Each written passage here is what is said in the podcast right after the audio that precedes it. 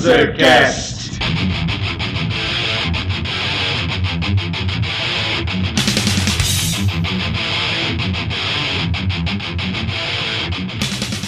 Saudações, mundugros dispostos ouvir essa bagaça!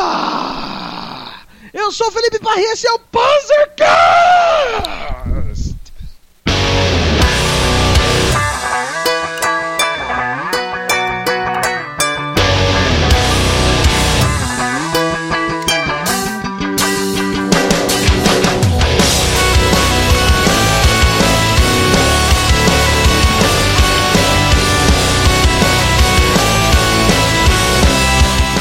Estamos aqui hoje com o zelador de Moai, o chileno!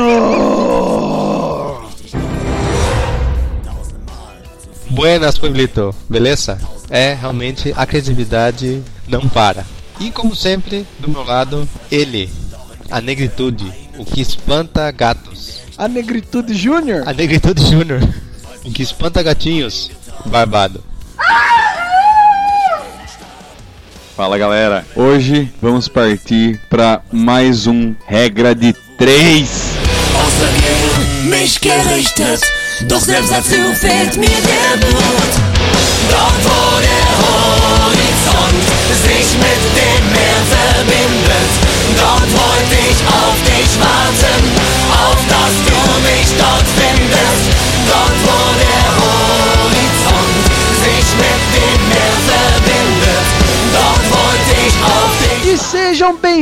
Bem-vindos a mais um Regra de 3. Para os nossos queridos ouvintes novos, Baba, o que seria um Regra de 3? Você, Mocorongo, que está nos ouvindo, nos manda três palavras e a nossa missão é ligá-las num único assunto que deliga. E essa regra chilena foi indicada por quem? Foi indicada pela, pela primeira e única Miss Kruger, a senhorita Gabriela, e ela foi bem animada, hein?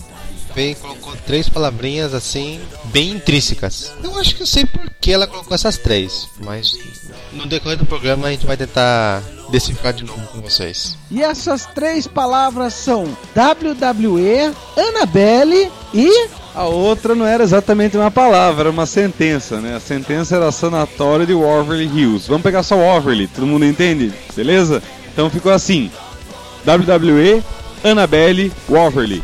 Então vamos pro cast, porra!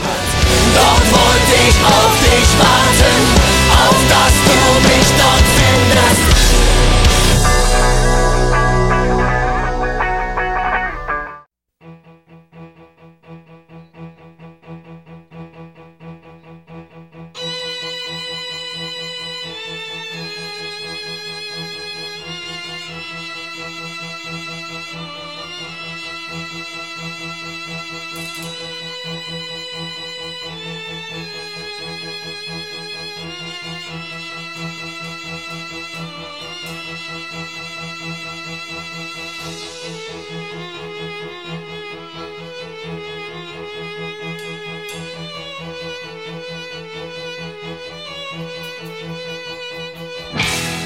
Pueblito, WWE, primeira coisa que vem na minha cabeça pela segunda vez é o primeiro e único Undertaker.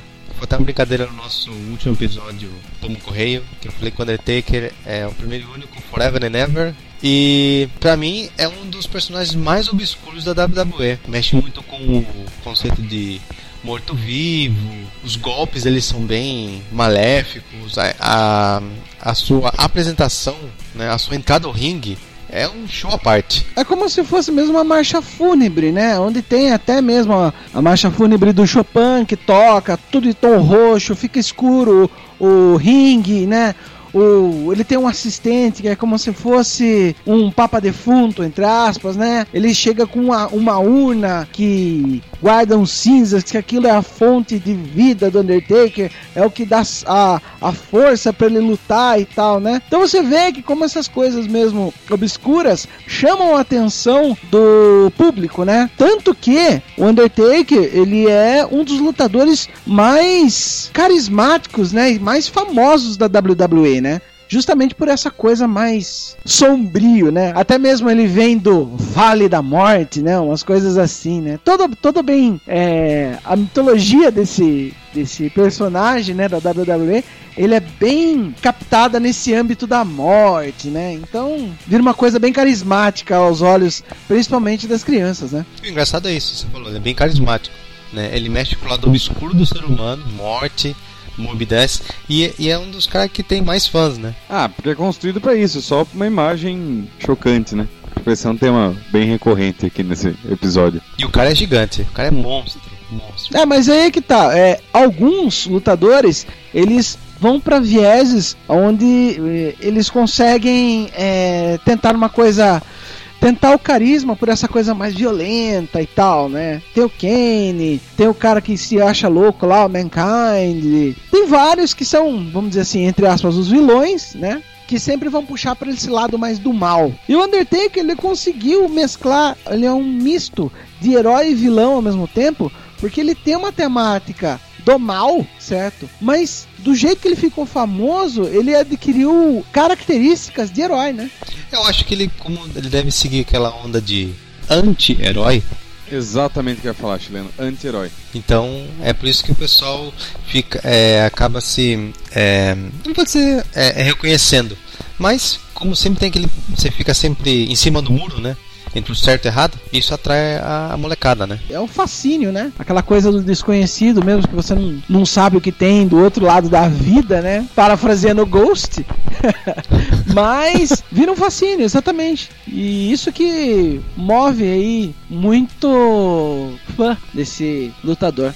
Ah, e acho que outra galera deve ser muito fã desse cara é a galera do Borg, é, Behemoth, Belfegor, Vader. Puta, verdade. É, tantas apresentações dessa galera é bem galhofa como a abertura do Undertaker, né? Não só a Quando ele entra abertura, mas eu acho que pelo é pelo seu uniforme que eles usam. É, É, é, é bem Undertaker, Undertaker total. É aquela coisa, só deram uma ripa aqui, uma ripa lá, colocaram um chifrinho diferente, colocaram uma máscara, mas a essência é a mesma, né? E se você for ver bem, é uma essência que já vem desde os primórdios lá. A Ku Klux Klan usava alguma coisa mais ou menos daquele tipo, claro que voltado para uma outra coisa. É, se você for ver algumas coisas de Wicca também, ela, as pessoas se vestiam daquele jeito. E então essa indumentária assim é, estranha já te dá uma certa estranheza, né? E depois que você vê o conceito por trás, aí que cativa mesmo, não tem jeito.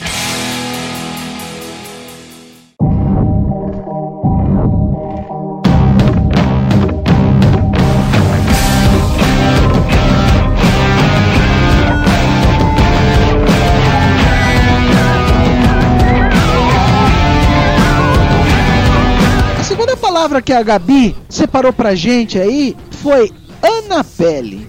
E Annabelle foi um filme aí que aconteceu em 2013, né? Ele é a continuação daquele Invocação do Mal. Ele é baseado aí num- numa história é, supostamente real, baseado em fatos reais. Aquela coisa bem sensacionalista, né? Esse tipo de filme, né? E vem aí galgado nessa coisa de uma de um espírito estar possuindo uma boneca e tal, né? É, na verdade, Gorduba, o Annabelle é um prequel do Invocação do Mal. É aquele famoso filme antes do de um filme que é filmado depois. Entenderam? Episódio 1 do Star Wars. Por aí, isso mesmo, Gordo. Isso mesmo, Barbado. Como eu falei, conta a história de uma boneca tal que supostamente estava possuída pelo capeta. Só que esse filme, ele veio e causou tanto furor assim em 2013, né? E todo mundo falando, não, você precisa ver, é assustador, e não sei o que, não sei o que lá. Eu fui ver. Eu fui ver e fiquei muito decepcionado. Erro seu, é assustador de verdade. Puta filme ruim. Cara, mas por que, que ele é um filme tão ruim? Porque ele é, ele é baseado somente em clichês. Eles estão tentando reciclar o sensacionalismo dos anos 70, sabe? Porque o que acontece? Basicamente, a história, ela se vive nos anos 70 e fala de uma família maluca. Tanto que tem menção à família Manson. Esse tipo de sensacionalismo foi explorado muito pelo cinema de exploitation dos anos 70, com I Drink Your Blood, Massacre da Serra Elétrica e tantos outros filmes que abordaram famílias doentias. Na verdade, esse filme se remete a dois outros Panzercasts, né? Panzercast episódio 2, que a gente fala dessa vibe de filme de exorcismo que não deixa de se aplicar a mesma receita de bolo nesse filme. Afinal de contas, é uma boneca possuída. E é o episódio 17, primeiro regra de três, que a gente fala justamente de Charles Manson. É uma das coisas, uma das poucas coisas que atraiu minha atenção nesse filme foi ver o relato da família Manson no começo do filme.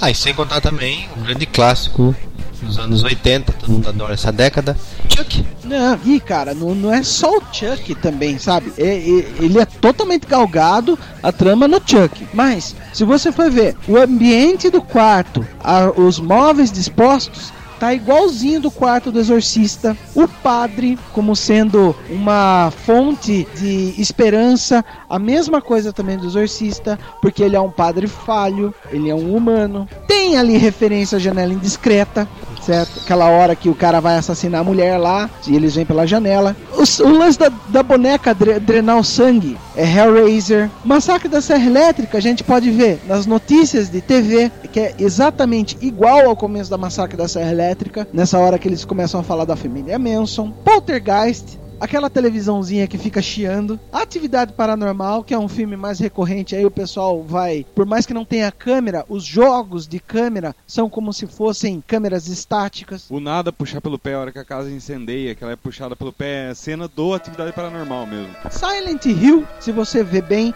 essa coisa do nevoeiro e essa coisa do escuro, tem- é uma referência muito forte também. E queira ou não queira, se você for ver bem, até o carrinho verde, que que aparece? Parece o carrinho do bebê de Rosemary. Então, quer dizer, é todo um coquetel de referências que os caras jogaram para tentar fazer um filme sensacionalista. E no final das contas, é a mesma receita de bolo de filmes de terror Resumindo, de um milhão anos atrás. resumindo, imagine é, o nosso querido é, Quentin Tarantino fazendo um filme de terror. Não, não, eu acho que não. Eu acho que o Tarantino ainda, ele consegue ter uma veia diferente, sabe? A gente pode ver isso no Death Proof e no Planeta Terror que ele fez junto com o Robert Rodrigues, né? E é aí que eu vou dar meu link desse episódio. Sabe o que parece? Não parece o Tarantino chileno fazendo o filme. Parece os Simpsons fazendo paródia das coisas.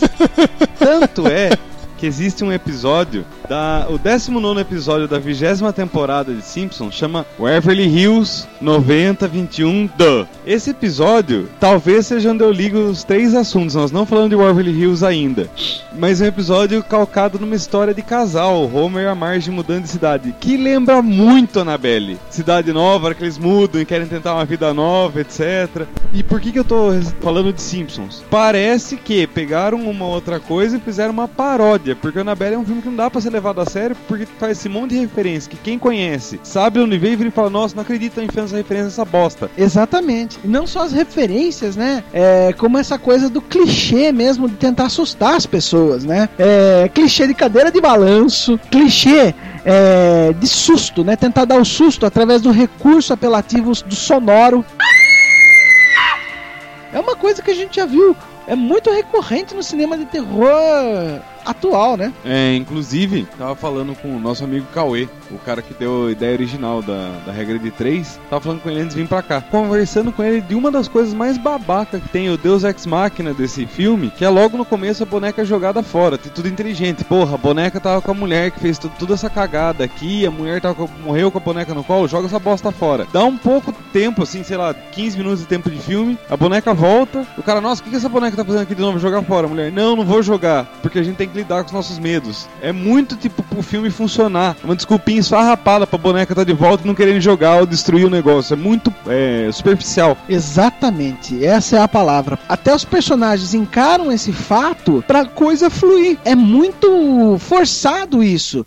E o marido cético, isso a gente vê direto. Aquela pessoa que vai vir dar a luz pra família, certo? No caso aí é a negra. Então todos esses clichês mesmo de personagens, de atitudes de personagens estão presentes em Annabelle. E eu sinceramente não sei por que fez tanto sucesso. De repente, pode ser também o mesmo fascínio que acontece lá encantando as crianças com WWE, aqui capturando atenção através do terror e do desconhecido. Também é um fascínio, só que em vez de encantar, ele amedronta. Se vocês não. eh, Os ouvintes aí de Sorocaba vão se lembrar, pelo menos os que viveram a década de 80, de um caso muito parecido que aconteceu aqui em Sorocaba com esse filme do Annabelle, que é o caso da boneca Xuxa dos anos 80.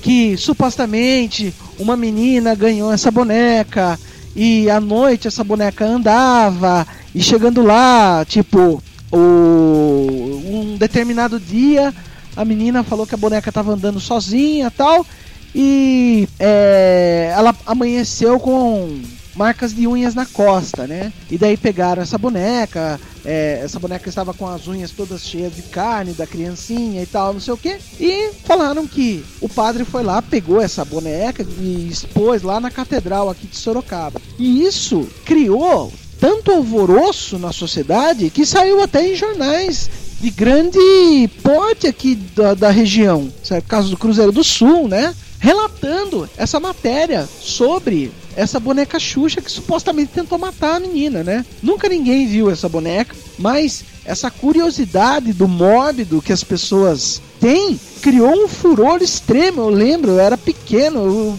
fiquei sonhando muito tempo com essa porra dessa boneca. E eu acho que é daí também que veio toda essa história, né? Que a Xuxa tem pacto com o demônio e tal, né? É muito interessante você ver essas histórias sendo criadas, né? E sendo perpetuadas até hoje pelo poder da internet, né? Viu? E os caras bebem de novo na ideia de filme baseado em fatos reais. O Invocação do Mal, que é o, o filme que o Annabelle vai desembocar, essa bomba vai desembocar nessa outra bomba, fi- ficou famoso, respondendo até o que o Gordo falou. Por que da fama repentina desse filme? Porque eles venderam aquela bosta daquela ideia do baseado em fatos reais da Invocação do Mal, e esse filme era vendido como história da boneca do filme Invocação do Mal. Ah, como que aconteceu o caso da boneca possuída do capeta, então? É explorar nisso, é chafurdar na história da boneca da Xuxa mesmo. Nada diferente. Porque é uma coisa que acontece. A partir do momento que você está assistindo uma ficção, aquilo está distante de você. Então você fala, ah, tudo bem, é, isso aqui não é uma verdade tal, de boa. A partir do momento que você coloca essa simples sentença mágica baseado em fatos reais, isso aproxima você daquela situação. Porque você vai pensar, puta que pariu, isso pode acontecer comigo. E é isso que eles querem. O sensacionalismo em cima disso, certo? Pra quê? Ganhar dinheiro, meu amigo. É isso. E vamos lá, TV ganhando dinheiro, a gente emenda pro terceiro tema, né? Sanatório de Waverly Hills.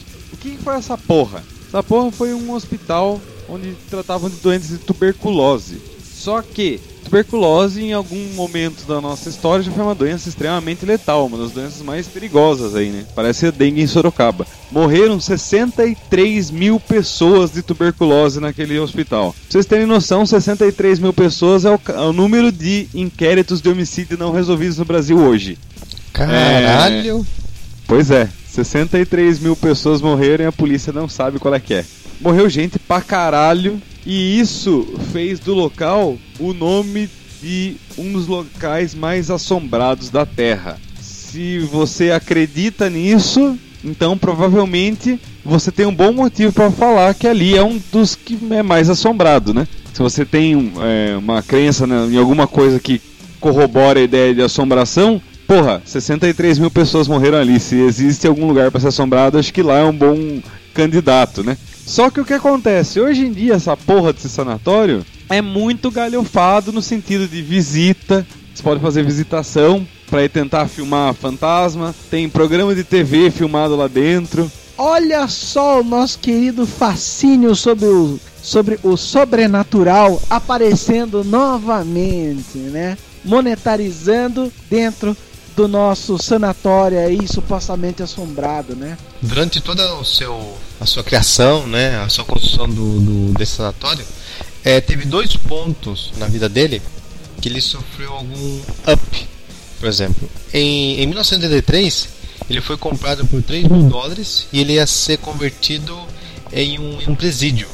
Mas acho que a galera não curtiu muito essa ideia e deixou barato. Tá? Em 96 teve um magnata chamado Robert Alberhusky e queria comprar para fazer uma igreja. Uma igreja Caralho. e colocar, é, e colocar um altar gigantesco de Jesus Cristo. Tipo, competir com o nosso Cristo Redentor aqui do Rio de Janeiro, né? O, mas o plano deu certo, porque é, esse, esse maluco aí, ele tentou criar essa igreja e não arrecadou muitos fundos com os fiéis. Aí só em Entendi. 2001 ele foi vendido de novo. Puta, olha, cada um vai comprando e quer fazer uma maluquice, né?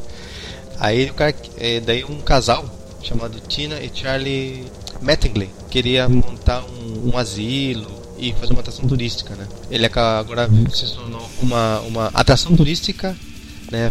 Para curiosos caças fantasmas, tentar tirar fotinhos, esse tipo de coisa. Né? Tem até um restaurante lá e prédio.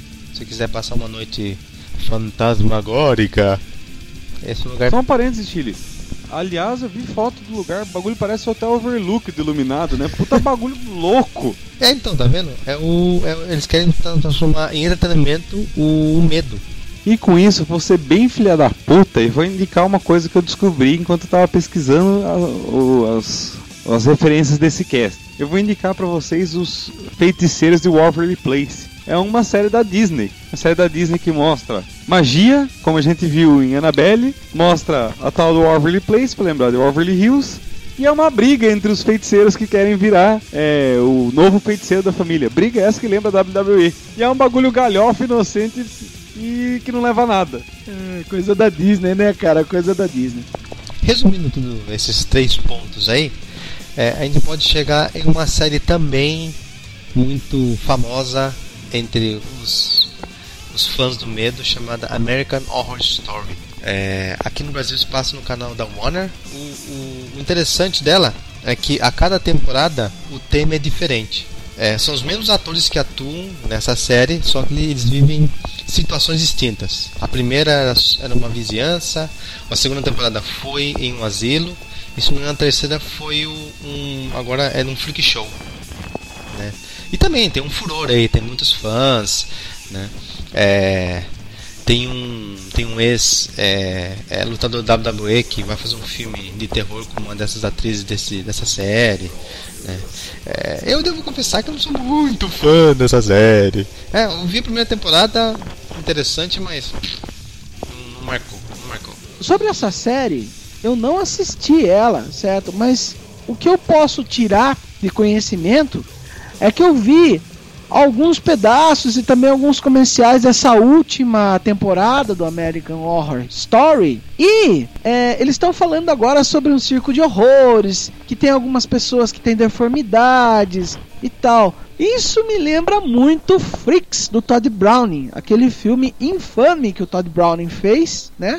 E fez a carreira dele ir pro poço, porque foi muito mal aceito por falar de um circo de horrores e trazer pessoas reais com deformidades reais, o que não é o caso dessa série. Então essa série ela tentou explorar de um jeito sensacionalista essas deformidades, só que não com pessoas reais, certo? Com atores lá, bonitinhos lá e sendo maquiados. Então para você ver que ele é bem galgado nisso, né? Hoje em dia a sociedade já aceita algum tipo de discussão desse tipo, né? É, coisa que lá na década de 30 afundou a carreira do cara, né? E é um filme foda pra caralho. É, recomendação do Panzercast extrema. Freaks. Porque ali é um assunto muito recorrente, muito atual, muito real. Não é ali só falando sobre as deformidades e tal. Tem uma história que engloba ali que você vê que o filme realmente é visionário. Isso deve, deve ter sido abordado depois muito tempo, sabe? Muito tempo depois, essa exploração.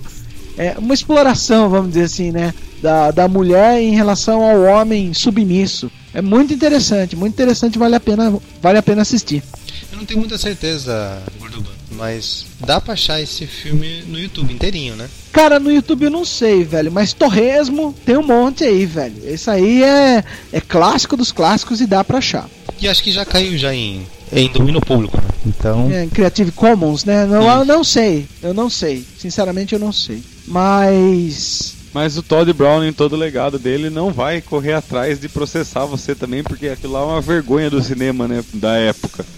E é isso aí então, galera. Essa aqui foi a nossa regra de três, onde a gente englobou aí o WWE, o Annabelle e o Overly. e espero que a Gabi goste aí do, do, do que a gente fez.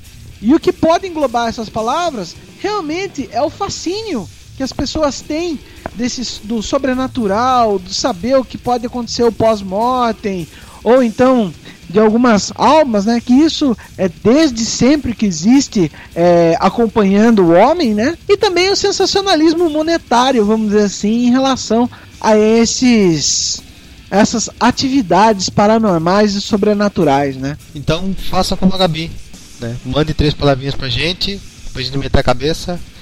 Um abraço então, galera!